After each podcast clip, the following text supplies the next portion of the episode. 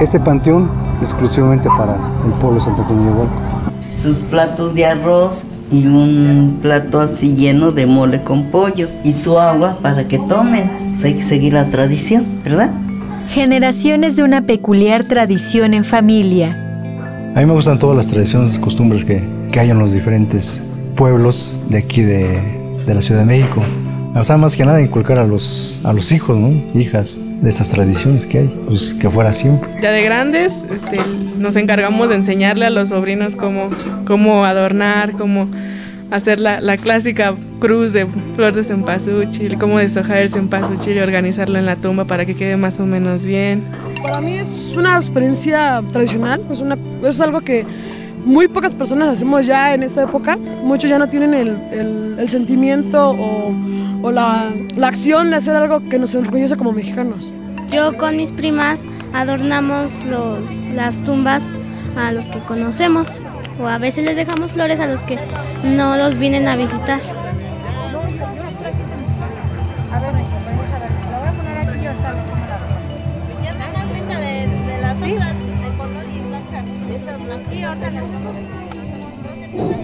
A cada quien le prendo su veladora de mis difuntos. Dios sabe si de veras vengan, ¿verdad? Pero yo le, le llamo por su nombre. Ya les pongo su fruta para que según coman. Les puse sus tamales, dulce de calabaza. Y en la mañana hay su pan. Y hay personas que les ponen también, por ejemplo, si el difunto le gustaba su cerveza, también le ponen su cerveza. Yo no. Es cempasúchil, terciopelo. Entonces se va al panteón, se arregla, se limpian bien, bien, bien, bien. Nos vamos al panteón ya toda la familia igual, llevamos todas las flores. Pues las flores de ahí permanecen hasta que pues se secan, se, se deshacen, yo creo.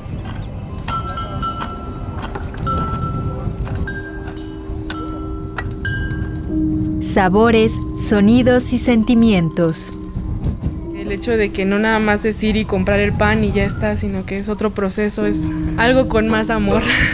A las 7 de la mañana me levanté a hacer el atole y vinieron a saludar todos con su atole y con sus tamales y pan que hice de muerto. También yo hice la, el pan.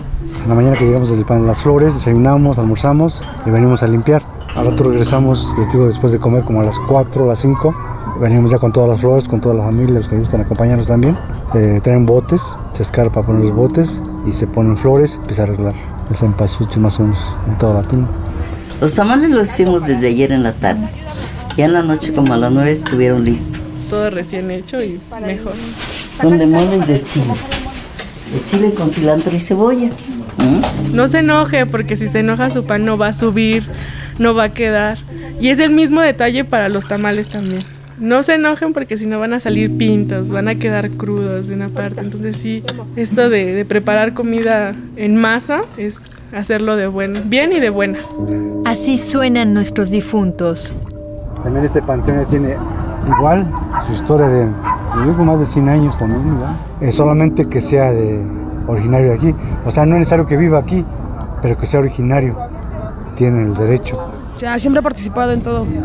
Sea, poco o mucho, pues no toman en cuenta. Agarro las flores, eh, las tumbas a veces. Cuando era más chiquito desboronábamos las flores y las echábamos en las tumbas. Pues se siente que, más que nada por los restos que están ahí, está aquí, cremándolos. No es decir, no, pues ahí está y ya nos vamos a volver a ver. En cambio, en la tumba, por ejemplo, ahí están ahorita los restos y si en un momento dado se llega a ocupar el espacio, se aprovecha y se sacan los restos, los restos se juntan y se vuelven a, a regresar su, a su lugar. Los huesos están ahí, está. Sí me gusta venir porque me divierto deshojando mm, desde que tenía tres años. Luego con mis primos nos divertimos. Luego hasta me da tristeza de, de venir aquí, de, de ver a mi mamá y todas las cosas.